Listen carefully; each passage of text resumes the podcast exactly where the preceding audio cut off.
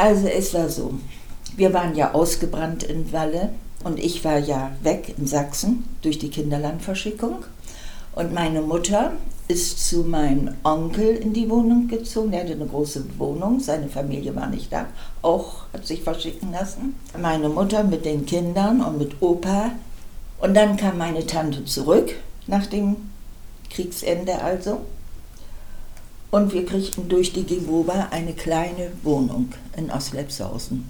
Und ich habe immer gesagt, ich bleibe nicht in Oslepshausen. Lass uns weg. Aber so war das damals. Wer einmal eine Wohnung hatte, hatte eine. Der kriegte so schnell keine. Der kriegte keinen Berechtigungsschein. Ich fühlte mich da nicht wohl. Immer diese weiten Wege. Nachher habe ich äh, Arbeit gekriegt. Genau, Neustadt. Ja, und dieser Weg, das habe ich denn Jahre immer mit dem Fahrrad von Oslepshausen zur Neustadt.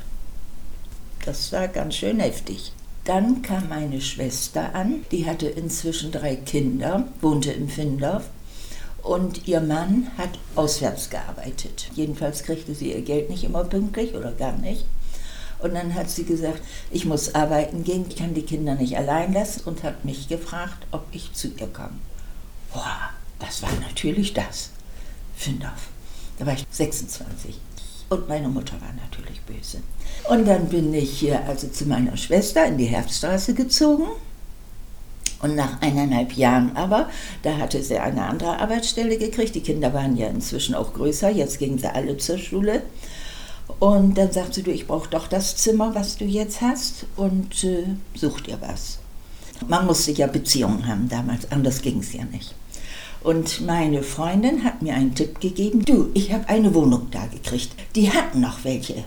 Lauf mal schnell zur Treuhand. Die vergeben die. Sie hat mir ihre Wohnung gezeigt. Wunderschöne Wohnung. Naja, und da habe ich gedacht, naiv wie ich war, so sehen alle Wohnungen aus. Und nach vielen hin und her kann ich jetzt gar nicht alles erzählen mit Berechtigungsscheinen und so weiter. Habe ich die Wohnung zugesagt gekriegt. Ja. Und dann holte ich die Schlüssel ab und dann bin ich rein. Da habe ich gedacht, die sieht ja ganz anders aus. Eine Küche, eine Kochnische ohne Fenster. Badezimmer war gut. Wohnzimmer, 25 Quadratmeter. Und dann habe ich das Schlafzimmer gesucht, aber da gab es kein Schlafzimmer. Da war kein Schlafzimmer. War keine Tür mehr, nur noch eine Tür und ich war draußen auf dem Balkon.